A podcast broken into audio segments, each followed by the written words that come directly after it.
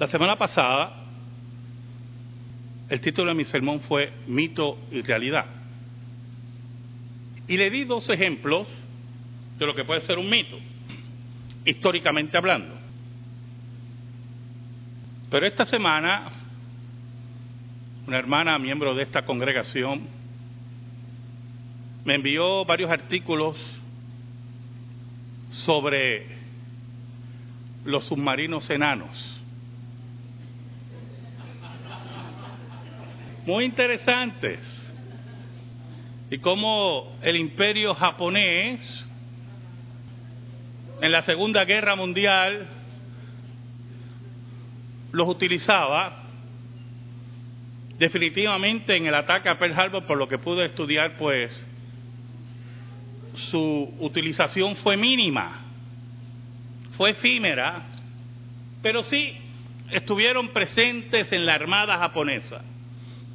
Y por lo tanto se me abrió una gran realidad de el efecto bélico, la ingeniería japonesa en la Segunda Guerra Mundial, y me puse a meditar ya no entre el mito y la realidad, sino entre la realidad y lo trascendente. Pensando en Pentecostés y el control que Dios tiene en la historia y meditaba en Pentecostés y cuántas veces hemos predicado de Pentecostés. Me gustaría que me acompañaran Apocalipsis 20. Y vamos a leer los versículos del 11 al 15 y vamos a ver la perspectiva de juicio de Pentecostés que trasciende una efímera realidad imperial Apocalipsis 20, versículos del 11 al 15.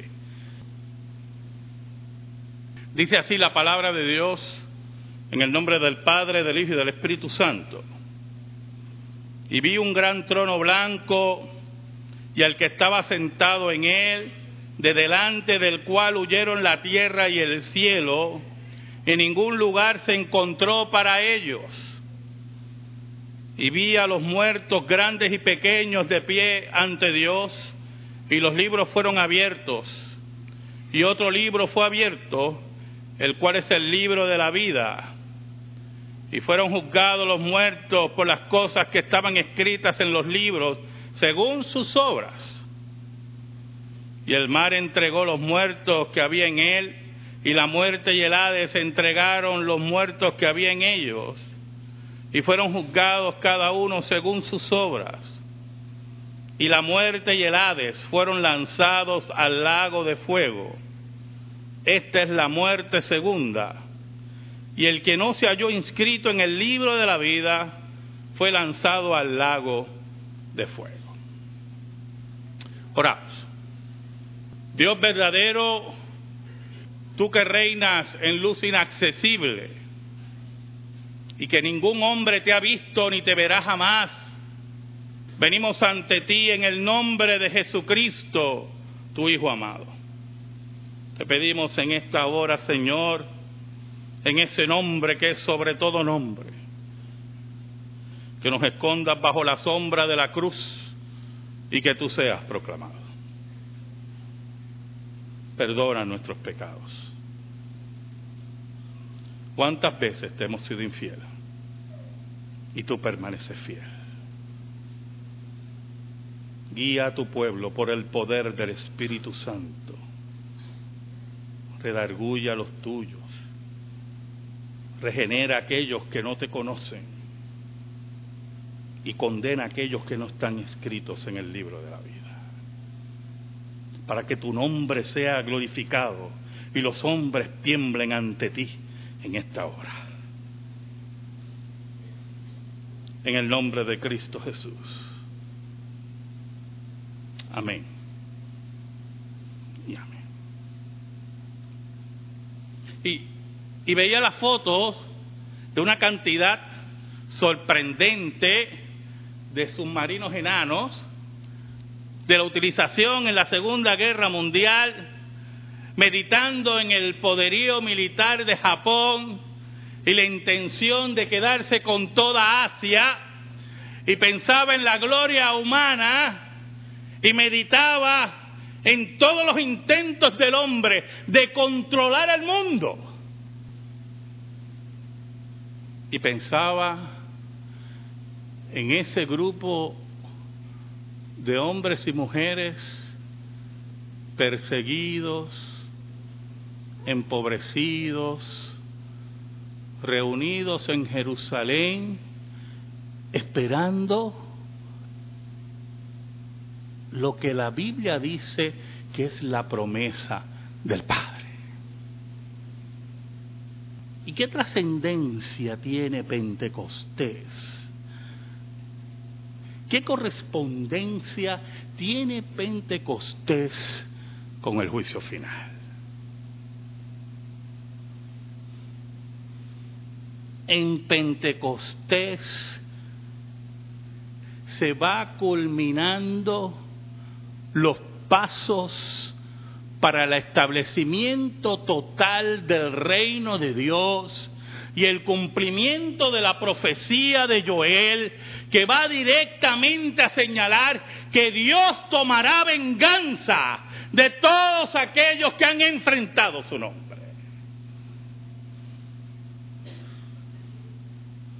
Pentecostés es la señal reluciente de que no importa la cantidad de hombres y mujeres y el dinero que tengan o la fama, no hay imperio, no hay gobierno que se pueda enfrentar a la iglesia de Cristo.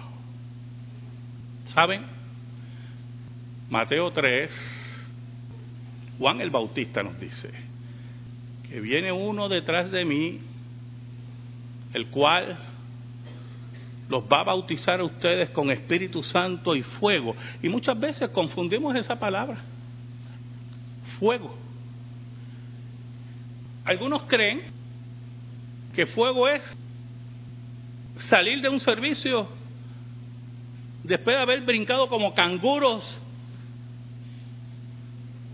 o como sapos conchos, cansados desvirtuadas sus inteligencias, capados intelectualmente.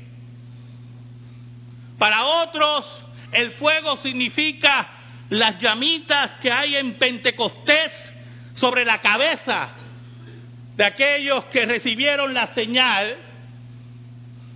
Pero cuando leemos el contexto de Mateo, la cosa es muy diferente. Yo quiero que me acompañen a Mateo 3 en esta tarde. Versículo 11 y dice, yo la verdad os bautizo en agua para arrepentimiento, pero el que viene tras mí, cuyo calzado yo no soy digno de llevar, es más poderoso que yo. Él os bautizará en Espíritu Santo y fuego. Su aventador está en su mano y limpiará su era y recogerá su trigo en el granero y quemará la paja en fuego que nunca se apagará. Porque Pentecostés no es solamente la fundación de la iglesia, Pentecostés no es solamente la llegada del Espíritu, es la llegada del juicio de Dios para todos aquellos que le dan la espalda a Cristo como su único Salvador personal. La búsqueda del Espíritu de Dios en la acción trinitaria es buscar a los elegidos de Dios, pero señalar a los condenados en su día. Por eso Pentecostés es la culminación del reino de Dios. Es el aviso que el reino de Dios, que la puerta del reino de Dios pronto cerrará. Ahora, ¿Qué ocurre cuando esa puerta cierre? ¿Sabe algo? Las sectas, hermano, la reforma y el calvinismo tienen muchos distintivos, pero hay uno que en el mundo latino se pierde, porque los latinos tienen la costumbre, y yo sé que sueno que estoy fuera de los latinos, de pasar mucho la mano. Y los puertorriqueños, con ese ay bendito, lo resumen mejor.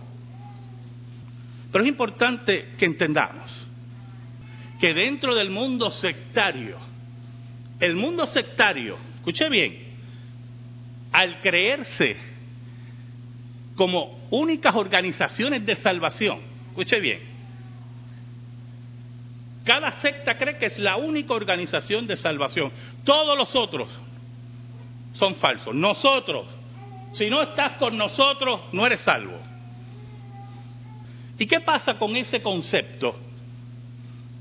Desde el punto de vista bíblico, usted se convierte en el que cierra la puerta.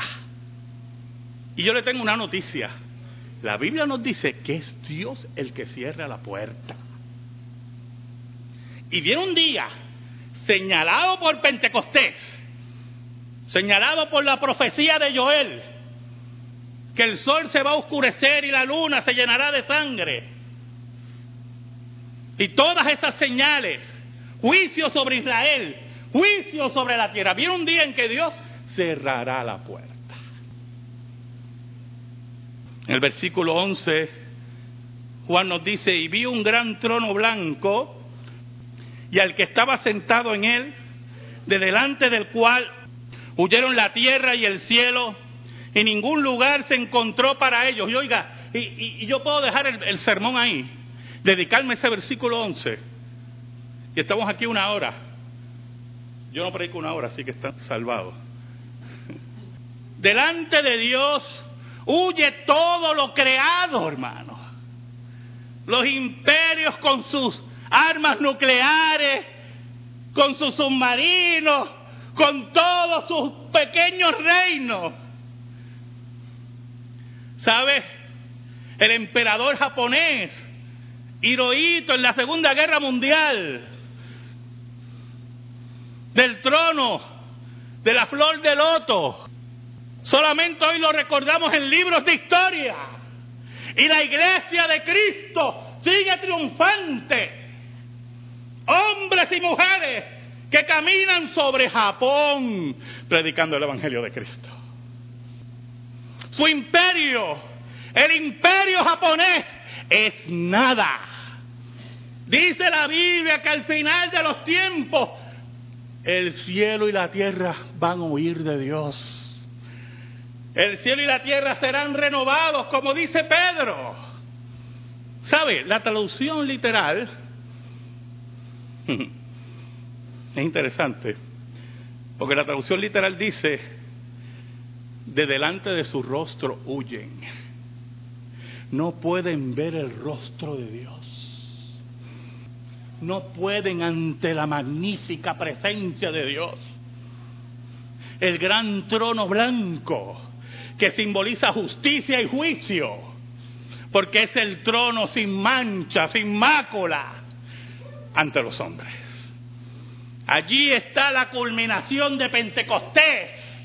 Allí está el Pentecostés totalmente renovado el versículo 12 dice, y vi a los muertos grandes y pequeños de pie ante Dios, y los libros fueron abiertos, y otro libro fue abierto, el cual es el libro de la vida, y fueron juzgados los muertos por las cosas que estaban escritas en los libros, según sus obras. Oiga, dice que delante de él estaban los grandes y los pequeños. Usted no se equivoque, hermano. No se equivoque. Es una descripción de lo que ve Juan. Podemos añadirle algo al texto como comentario. Los que se creen grandes y los que se creen pequeños. ¿Soy yo? Aquellos que tienen monarquías aquellos que se creen con sangre azul, aquellos que creen que tienen el poder económico del mundo, Oh hermanos, aquí nada se mueve si no es para la voluntad de Dios. Allí los que se creen grandes están delante del verdadero grande que tiene el control sobre la tierra y el cielo y huyen ante él.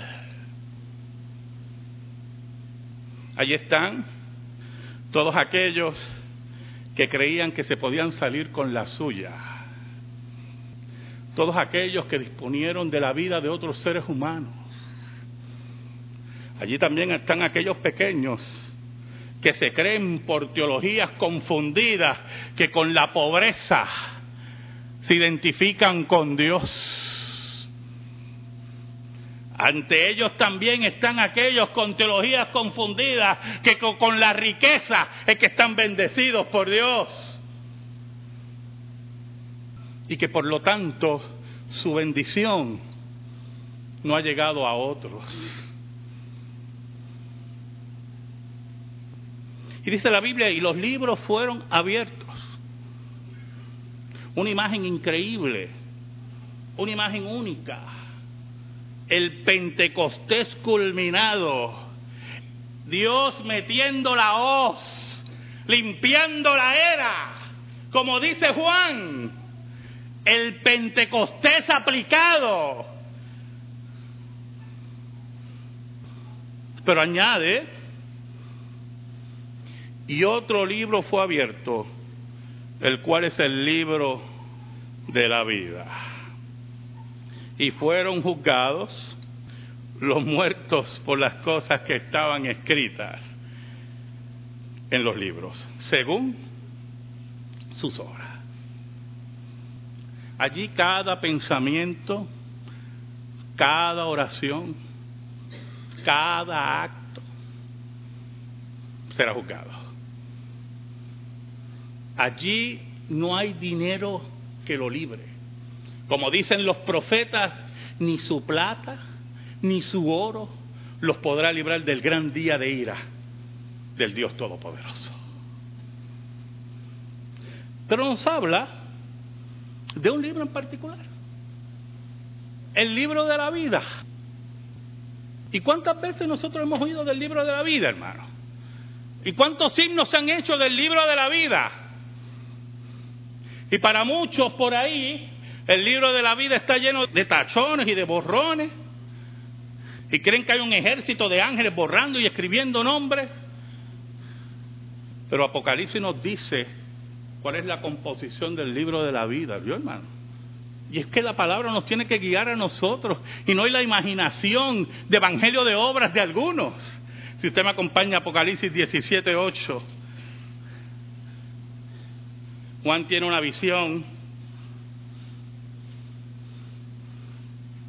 de los últimos días y de los enemigos de la iglesia. Dice Apocalipsis 17, 8, la bestia que has visto era y no es, y está para subir del abismo e ir a perdición.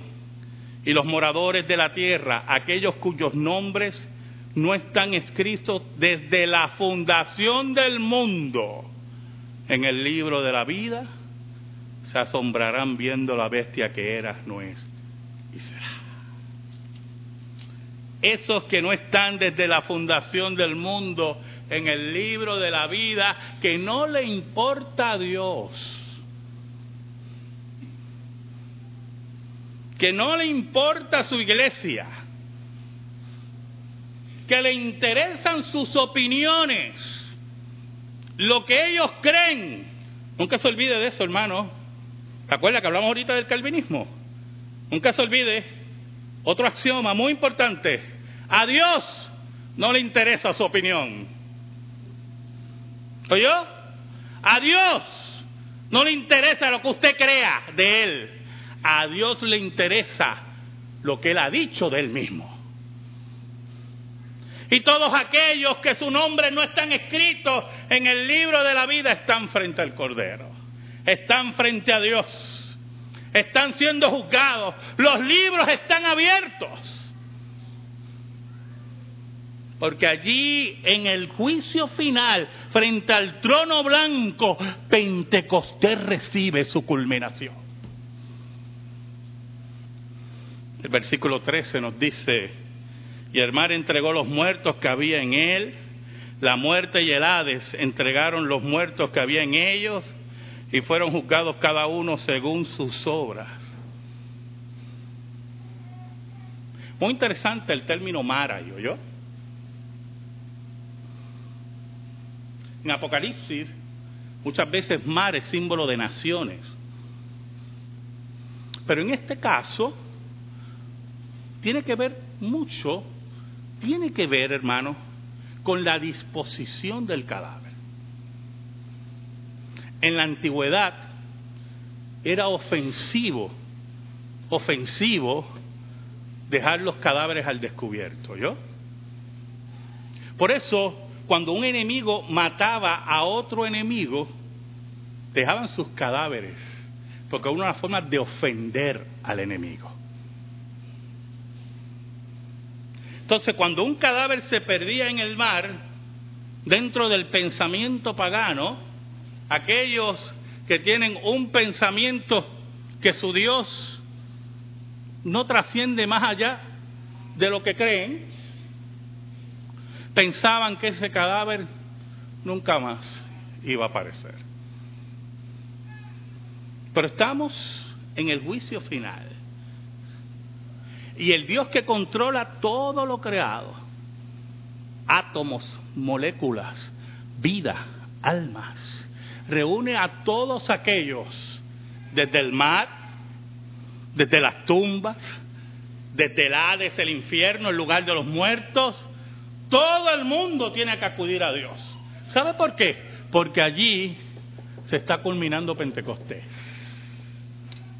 Allí está el cumplimiento total de Pentecostés. Y allí todo el mundo tiene que ir delante de Dios.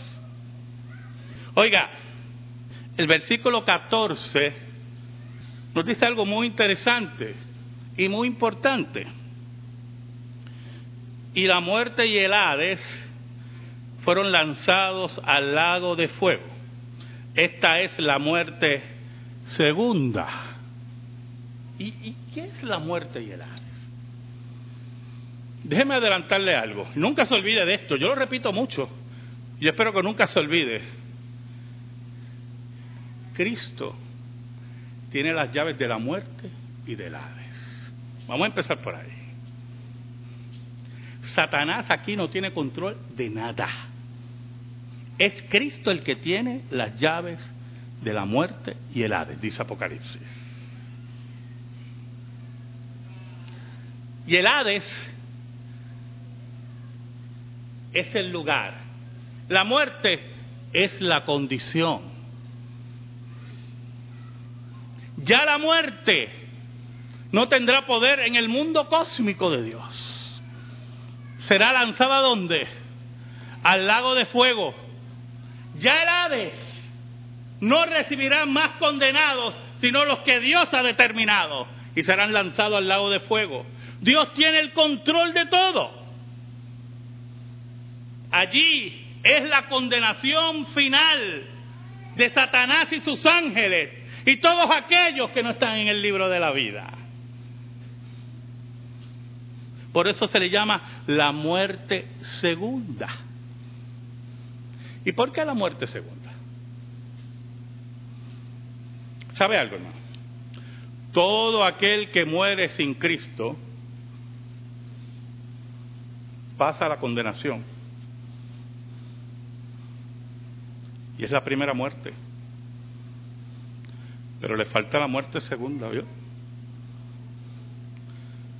Porque todo aquel que muere sin Cristo odia a Dios. Y desde el punto de vista de lógica humana, odiar a Dios raya en la estupidez. ¿Y por qué? Porque el único que tiene el control sobre todas las cosas es Dios. Si tú odias a aquel que tiene el control sobre todas las cosas, raya en la estupidez. Y allí en la segunda muerte, en la segunda muerte, se levanta la bandera del juicio final de Dios y Pentecostés se culmina y el número de los elegidos ya ha sido cumplido. Y los réprobos han sido condenados. Por eso el colofón del capítulo 20 es como dice el versículo 15. Y el que no se halló inscrito en el libro de la vida fue lanzado al lago de fuego. La Biblia dice que el Padre a nadie juzga. Todo juicio ha entregado al Hijo. Juan nos dice que Él vendrá a bautizar con Espíritu Santo y fuego. El versículo 15 es la culminación y la redondez de Pentecostés. El juicio de Dios ha caído sobre los impíos. Y todo aquel que no está en ese libro tendrá la condenación eterna. ¿Sabe algo? Para aquellos que les gusta eso, ¿verdad? Esta semana, eh, yo la verdad no sé por qué, pero ha habido un bombardeo en las televisiones locales y las que no son locales, ¿verdad? Sobre la abdicación del rey Juan Carlos en España y todo el revolú que se ha formado en España por los enemigos de la monarquía y las protestas. Yo, yo personalmente, ¿verdad? Con mucho respeto a los hermanos españoles que me estén escuchando por internet, yo considero toda monarquía una redonda pérdida de tiempo y de mucho dinero. Y de mucho dinero. Allí con sangre azul, con todo y submarinos enanos, con todo y el reino de la flor del loto y emperadores como sea, estarán frente al trono de Cristo. Ese día, escuche bien, sabrán que es Pentecostés. Amén. Gracias te damos, Señor. Te pedimos, Señor, en el nombre de Cristo, que esa palabra quede incrustada en nuestra vida y en nuestro corazón. En el nombre de Jesús. Amén. Y amén. Estamos en silencio, hermano.